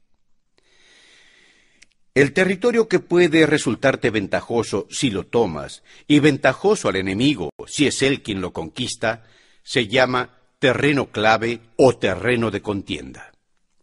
Un terreno de contienda inevitable es cualquier enclave defensivo o paso estratégico. Un territorio igualmente accesible para ti y para los demás se llama terreno de comunicación. El territorio que está rodeado por tres territorios rivales y es el primero en proporcionar libre acceso a él a todo el mundo, se llama terreno de intersección. El terreno de intersección es aquel en el que convergen las principales vías de comunicación uniéndolas entre sí. Sé el primero en ocuparlo y la gente tendrá que ponerse de tu lado. Si lo obtienes, te encuentras seguro. Si lo pierdes, corres peligro. Cuando penetras en profundidad en un territorio ajeno y dejas detrás muchas ciudades y pueblos, a este terreno se le llama difícil. Es un terreno del que es difícil regresar. Cuando atraviesas montañas boscosas, desfiladeros abruptos u otros accidentes arduos de atravesar, a esto se le llama terreno desfavorable. Cuando el acceso es estrecho y la salida es tortuosa, de manera que una pequeña unidad enemiga puede atacarte aunque tus tropas sean más numerosas, a este se le llama terreno cercado. Si eres capaz de una adaptación extraordinaria, puedes atravesar estos suelos. Cuando puedes sobrevivir en un territorio si peleas con rapidez, y es fácil morir si no lo haces, a este se le llama terreno mortal. Las tropas que se encuentran en un terreno mortal están en la misma situación que si se encontraran en una barca que se hunde o en una casa en llamas. Así pues, Nunca combatas en un terreno de dispersión. No te detengas en un terreno ligero. No ataques en un terreno clave ocupado por el enemigo. No dejes que tus tropas sean divididas en un terreno de comunicación. En terrenos de intersección establece comunicaciones. En terrenos difíciles entra aprovisionado. En terrenos desfavorables continúa marchando. En terrenos cercados haz planes en terrenos mortales. Lucha. En un terreno de dispersión, los soldados pueden huir. Un terreno ligero es cuando los soldados han penetrado en territorio enemigo, pero todavía no tienen las espaldas contra la pared. Por eso, sus mentes no están realmente concentradas y no están listos aún para la batalla. No es ventajoso atacar al enemigo en un terreno clave. Lo que es ventajoso es llegar antes que nadie a él y conquistarlo. Nunca debe permitirse que quede aislado el terreno de comunicación para que pueda servirte de las rutas de aprovisionamiento. En terrenos de intersección, estarás a salvo si estableces alianzas. Si las pierdes, te encontrarás en peligro. En terrenos difíciles, si entras aprovisionado, tendrás todo lo necesario para estar allí mucho tiempo. En terrenos desfavorables, donde no puedes atrincherarte, debes apresurarte a salir. En terrenos cercados, introduce tácticas sorpresivas. Si las tropas caen en un terreno mortal, todo el mundo luchará de manera espontánea. Por eso los sabios dicen, Sitúa a las tropas en un terreno mortal y sobrevivirán. Aquellos a quienes se los recuerda como los grandes militares de antaño podían hacer que el enemigo perdiera contacto entre su vanguardia y su retaguardia, la confianza entre las grandes y las pequeñas unidades, el interés recíproco por el bienestar de los diferentes rangos, el apoyo mutuo entre gobernantes y gobernados, el alistamiento de soldados y la coherencia de sus ejércitos. Estos expertos Iban a la acción cuando les era ventajoso y se detenían cuando no lo era. Introducían cambios para confundir al enemigo, atacándolos aquí y allá, aterrorizándolos y sembrando en ellos la confusión de tal manera que no les daban tiempo para hacer planes. Podría preguntarte, ¿cómo enfrentar a fuerzas enemigas numerosas y bien organizadas que se dirigen hacia ti? La respuesta es quitarles en primer lugar algo que aprecien y después te escucharán. El factor esencial de una fuerza militar debe ser la rapidez de acción, aprovechando la incapacidad de los otros, yendo por rutas que no imaginan y atacando cuando no están en guardia. Esto significa que para aprovecharse de la falta de preparación, de visión y de cautela de los adversarios, es necesario actuar con rapidez.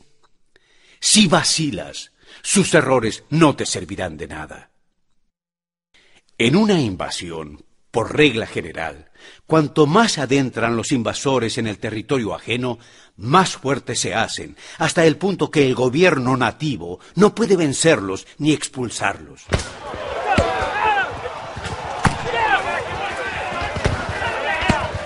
Escoge campos fértiles y las tropas tendrán suficiente para comer. Cuida de su salud y evita la fatiga. Consolida su energía, aumenta su fuerza. Que los movimientos de tus tropas y la preparación de tus planes sean insondables. Consolida la energía más entusiasta de tus tropas. Ahorra las fuerzas sobrantes. Mantén en secreto tus formaciones y tus planes, permaneciendo insondable para tus enemigos, y espera que se produzca un punto vulnerable para avanzar. Sitúa a tus soldados allí donde no tengan dónde ir, y morirán antes que escapar. Si van a morir, ¿qué no estarán dispuestos a hacer? Los guerreros dan entonces lo mejor de sus fuerzas. Cuando se hallan ante un grave peligro, pierden el miedo. Cuando no hay ningún sitio a donde ir, permanecen firmes. Cuando están totalmente implicados en un terreno, se aferran a él. Si no tienen otra opción, lucharán hasta el final. Por esta razón, los soldados están alertas sin ser adiestrados. Se enlistan sin que los recluten son amistosos sin necesidad de promesas escritas. Son confiables sin necesidad de órdenes. Esto significa que cuando los combatientes se encuentran en peligro de muerte, sea cual sea su rango, todos tienen el mismo objetivo. Por lo tanto, están alertas sin necesidad de ser estimulados, tienen buena voluntad de manera espontánea y sin necesidad de recibir órdenes y puede confiarse de manera natural en ellos, sin promesas ni órdenes. Prohíbe los augurios para evitar las dudas y los soldados nunca te abandonarán. Si tus soldados no tienen riquezas, no es porque las desdeñen. Si no tienen más longevidad, no es porque no quieran vivir más tiempo. El día en que das la orden de avanzar, los soldados lloran.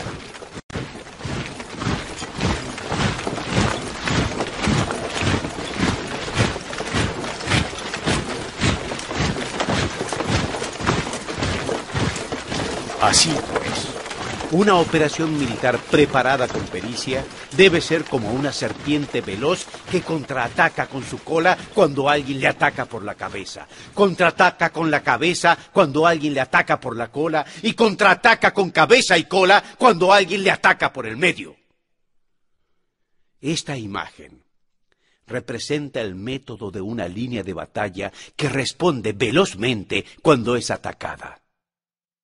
Un manual de ocho formaciones clásicas de batalla dice, Haz del frente la retaguardia, haz de la retaguardia el frente, con cuatro cabezas y ocho colas. Haz que la cabeza esté en todas partes, y cuando el enemigo arremeta por el centro, cabeza y cola acudirán al rescate. Podrías preguntarte, ¿es posible lograr que una fuerza militar actúe como una serpiente rápida? La respuesta es sí. Incluso las personas que se tienen antipatía, encontrándose en el mismo barco, se ayudarán entre sí en caso de peligro de zozobrar. Es la fuerza de la situación la que hace que esto ocurra. Por esto, ni caballos atados ni ruedas enterradas son suficientemente confiables. Se atan los caballos para formar una línea de combate estable y se fijan las ruedas para hacer que los carros no se puedan mover. Pero aún así, esto no es suficientemente seguro ni confiable. Es necesario permitir que haya variantes a los cambios que se hacen, poniendo a los soldados en situaciones mortales de manera que combatan de forma espontánea y se ayuden unos a otros, codo con codo. Este es el camino de la seguridad y de la obtención de una victoria segura. La mejor organización es hacer que se exprese el valor y mantenerlo constante. Para triunfar con soldados débiles o aguerridos, has de basarte en el patrón del terreno y en la configuración de las circunstancias. Si obtienes la ventaja del terreno, puedes vencer a los adversarios incluso con tropas ligeras y débiles. ¿Cuánto más te sería posible si tienes tropas poderosas y aguerridas? Lo que hace posible la victoria a ambas clases de tropas es la circunstancia del terreno. Por lo tanto, los expertos en operaciones militares logran la cooperación de la tropa de tal manera que dirigir un grupo es como dirigir a un solo individuo que no tiene más que una sola opción. La tarea del general es silenciosa y secreta, justa y ordenada. Sus planes son tranquilos y absolutamente secretos para que nadie pueda descubrirlos. Su mando es justo y metódico. Así nadie se atreverá a tomarlo a la ligera. Puede mantener a sus soldados sin información y en completa ignorancia de sus planes. Cambia sus acciones y revisa sus planes de manera que nadie pueda reconocerlos. Cambia de lugar su emplazamiento y se desplaza por caminos sinuosos de manera que nadie pueda anticiparse. Puedes ganar cuando nadie puede entender en ningún momento cuáles son tus intenciones. Dice un gran sabio. El principal engaño que se valora en las operaciones militares no se dirige solo a tus enemigos, sino que empieza por tus propias tropas, para hacer que te sigan sin saber a dónde Cuando va. un general se fija una meta para lograr con sus tropas, él es como el que sube a un lugar elevado y luego retira la escalera. Cuando un general se adentra muy en el interior del territorio enemigo, está poniendo a prueba todo el potencial de su gente. Ha hecho quemar las naves a sus tropas y destruir sus casas. Así las conduce como un rebaño y todos ignoran hacia dónde se encaminan. Incumbe a los generales reunir a los ejércitos y ponerlos en situaciones peligrosas. También han de examinar las adaptaciones a los diferentes terrenos, las ventajas de concentrarse o dispersarse y las pautas de los sentimientos y situaciones humanas. Cuando él habla de las ventajas y desventajas de la concentración y de la dispersión, quiere decir que todos los patrones de los comportamientos humanos cambian según los diferentes tipos de terreno. Por regla general, los invasores se unen cuando han avanzado hasta el corazón del territorio enemigo, pero tienden a dispersarse cuando están en las franjas fronterizas. Cuando dejas tu territorio y atraviesas la frontera en una operación militar, te hallas en un terreno aislado. Cuando es accesible desde todos los puntos, es un terreno de comunicación. Cuando te adentras en profundidad, estás en un terreno difícil. Cuando penetras poco, estás en un terreno ligero. Cuando a tus espaldas se hallen espesuras infranqueables y delante pasajes estrechos, estás en un terreno cercado. Cuando no haya ningún sitio a donde ir, se trata de un terreno mortal. Así pues, en un terreno de dispersión deberías unificar las mentes de los soldados. En un terreno ligero, las deberías mantener en contacto. En un terreno clave, deberías hacerlos apresurar para tomarlo. En un terreno de intersección, deberías prestar atención a la defensa. En un terreno de comunicación, deberías establecer sólidas alianzas. En un terreno difícil, deberías asegurar suministros continuados. En un terreno desfavorable, deberías urgir a tus tropas a salir rápidamente de él. En un terreno cercado, deberías cerrar las entradas. En un terreno mortal, deberías decirle a tus tropas que no existe ninguna posibilidad de sobrevivir. La psicología de los soldados consiste en resistir cuando se ven rodeados, luchar cuando no se puede evitar y obedecer en casos extremos. Hasta que los soldados no se ven rodeados, no tienen la determinación de resistir al enemigo hasta alcanzar la victoria. Cuando están desesperados, presentan una defensa unificada. Por ello, los que ignoran los planes enemigos no pueden preparar alianzas. Los que ignoran las circunstancias del terreno no pueden hacer maniobrar a sus fuerzas.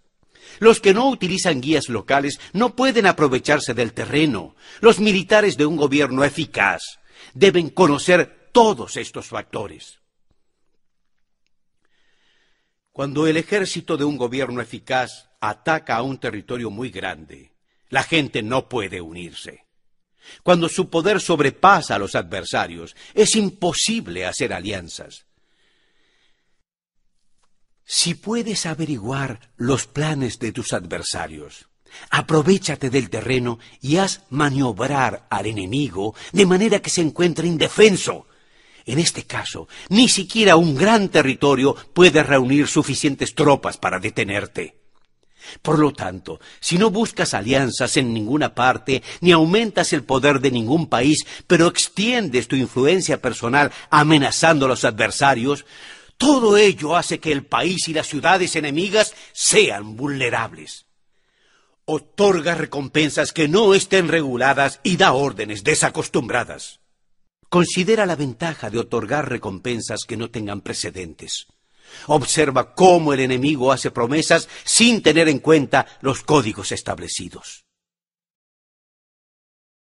Maneja las tropas como si fueran una sola persona. Empléalas en tareas reales, pero no les hables. Motívalas con recompensas, pero no les hables de los perjuicios. Solo emplea a tus soldados para combatir, sin comunicarles tu estrategia. Déjales conocer los beneficios que les esperan, pero no les hables de los daños potenciales. Si la verdad se filtra, tu estrategia puede hundirse. Si los soldados empiezan a preocuparse, se volverán vacilantes y temerosos. Confróntalos con la aniquilación, y entonces ellos lucharán para vivir ponles en peligro de muerte y entonces sobrevivirán. Cuando las tropas afrontan peligros, son capaces de luchar para obtener la victoria. Así pues, la tarea de una operación militar es fingir acomodarse a las intenciones del enemigo. Si te concentras totalmente en éste, puedes matar a su general aunque estés a kilómetros de distancia. A esto se llama cumplir el objetivo con pericia. Al principio actúas de acuerdo a sus intenciones. Luego matas a sus generales. Esta es la pericia en el cumplimiento del objetivo. Entonces, el día en que se declara la guerra, las fronteras se cierran, los pasaportes se rompen y los emisarios son interceptados.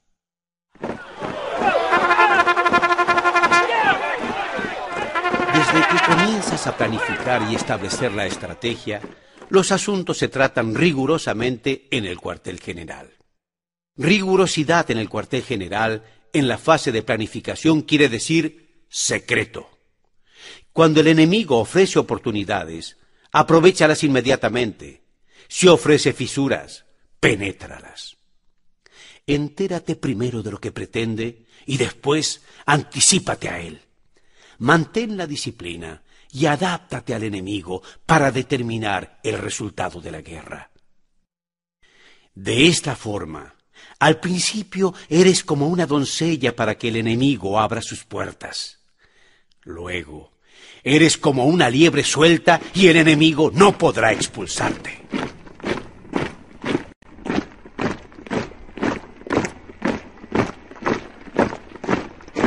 El fuego es un elemento popular en las acciones militares. Existen cinco clases de ataques mediante el fuego quemar a las personas, quemar los suministros, quemar el equipo, quemar los almacenes y quemar las armas. El uso del fuego debe tener una base y requiere ciertas herramientas. Existen momentos adecuados para encender fuegos, sobre todo cuando el tiempo es seco y ventoso. Normalmente, en los ataques con fuego, es imprescindible aprovechar las crisis que éste produce.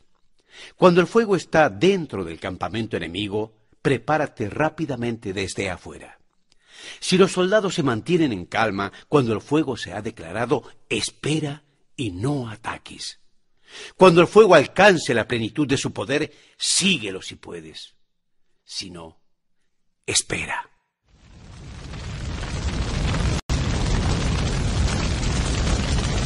En general, el fuego se utiliza para sembrar la confusión en el enemigo y así poder atacarle. Cuando el fuego puede ser prendido en campo abierto, no esperes a hacerlo en su interior. Hazlo cuando sea el momento oportuno. Cuando el fuego sea atizado por el viento, no ataques en dirección contraria a este. No es eficaz luchar contra el ímpetu del fuego, porque el enemigo luchará en este caso hasta la muerte. Si ha soplado el viento durante el día, a la noche amainará. Un viento diurno cesará al anochecer. Un viento nocturno cesará al amanecer. Los ejércitos deben saber que hay adaptaciones a los cinco tipos de ataques con fuego para adherir a ellas de manera racional. No basta saber cómo atacar a los demás con fuego. Es necesario saber cómo impedir que los demás te ataquen a ti. Así pues, la utilización del fuego para apoyar un ataque significa claridad y la utilización del agua para apoyar un ataque significa fuerza. El agua puede aislar, pero no puede arrasar. El agua puede utilizarse para dividir a un ejército enemigo de manera que su fuerza se desuna y la tuya se fortalezca.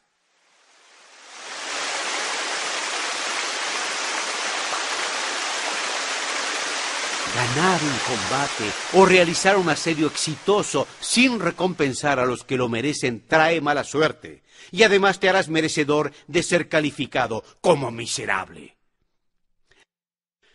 Por eso se dice que un gobierno esclarecido tiene en cuenta esto y que un buen mando militar recompensa el mérito. No moviliza a sus tropas cuando no hay ventajas que obtener, ni actúa cuando no hay nada que ganar, ni lucha cuando no existe peligro. Las armas son instrumentos de mal augurio y la guerra es un asunto peligroso. Es indispensable impedir una derrota desastrosa y por lo tanto no vale la pena movilizar un ejército por razones insignificantes. Como dicen los sabios.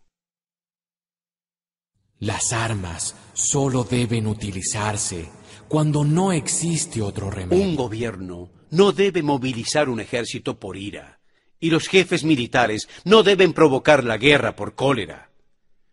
Actúa cuando sea beneficioso. En caso contrario, desiste. La ira puede convertirse en alegría y la cólera puede convertirse en placer. Pero no puedes rehacer un pueblo destruido y la muerte no puede convertirse en vida. En consecuencia, un gobierno esclarecido presta atención a todo esto y un buen mando militar lo tiene en cuenta. Esta es la manera de mantener a la nación a salvo y de conservar intacto a su ejército. Una operación militar significa un gran esfuerzo para el pueblo, y la guerra puede durar muchos años para obtener una victoria de un día. Entonces, no conocer las condiciones de los adversarios, por no estar dispuestos a pagar el trabajo de inteligencia, es extremadamente inhumano. Y no es típico de un buen líder militar, de un consejero de gobierno, ni de un gobernante victorioso. Por lo tanto, lo que posibilita a un gobierno inteligente y a un mando militar sabio vencer a los demás y lograr triunfos extraordinarios es la presciencia, el conocimiento de la información esencial. La información previa no puede obtenerse de fantasmas ni espíritus, ni se puede tener por analogía, ni descubrir mediante analogías o cálculos astronómicos. Esa información debe obtenerse de personas, personas que conozcan las condiciones del enemigo. Esas personas son los espías.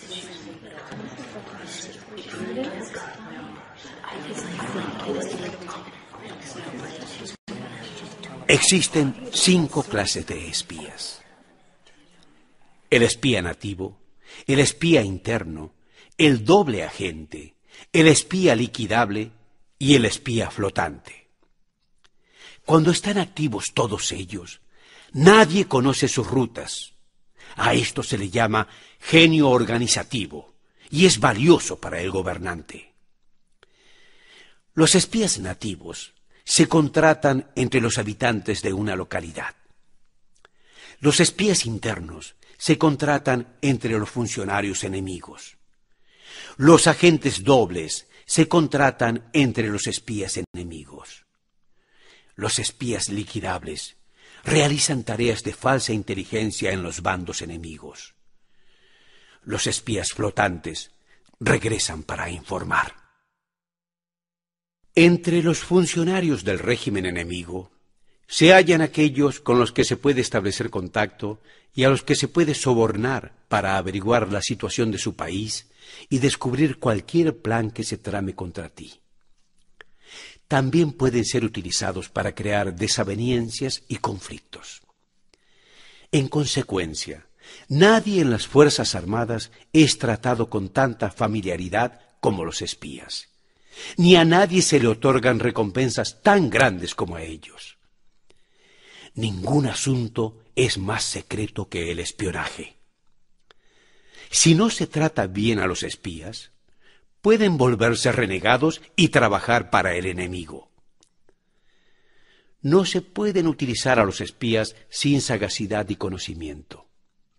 Uno no puede servirse de espías sin humanidad y justicia. Uno no puede obtener la verdad de los espías sin sutileza. Ciertamente, es un asunto muy delicado. Los espías son útiles en todas partes. Cada asunto requiere un conocimiento previo. Si algún asunto de espionaje es divulgado antes que un espía haya presentado su informe, éste y la persona que lo haya divulgado deben ser eliminados. Siempre que quieras atacar a un ejército, asediar una ciudad o atacar a una persona, has de conocer previamente la identidad de los generales que la defienden, de sus aliados, sus visitantes, sus centinelas y de sus criados. Así pues, haz que tus espías averigüen todo sobre ellos. Siempre que vayas a atacar y a combatir, Debes conocer primero los talentos de los servidores del enemigo y así puedes enfrentarte a ellos según sus capacidades. Debes buscar a agentes enemigos que hayan venido a espiarte, sobornarlos e inducirlos a pasarse a tu lado para poder utilizarlos como agentes dobles. Con la información obtenida de esta manera, puedes encontrar espías nativos y espías internos para contratarlos. Con la información obtenida de estos, puedes fabricar información falsa sirviéndote de espías liquidables. Con la información así obtenida, puedes hacer que los espías flotantes actúen según los planes previstos. Es esencial para un gobernante conocer las cinco clases de espionaje, y este conocimiento depende de los agentes dobles. Así pues, estos deben ser bien tratados. De esta forma, solo un gobernante brillante o un general sabio que pueda utilizar a los más inteligentes para el espionaje puede asegurarse la victoria. El espionaje es esencial para las operaciones militares y los ejércitos dependen de él para llevar a cabo sus acciones. No será ventajoso para el ejército actuar sin conocer la situación del enemigo. Y conocer la situación del enemigo no es posible sin el espionaje. Este es el arte de la guerra.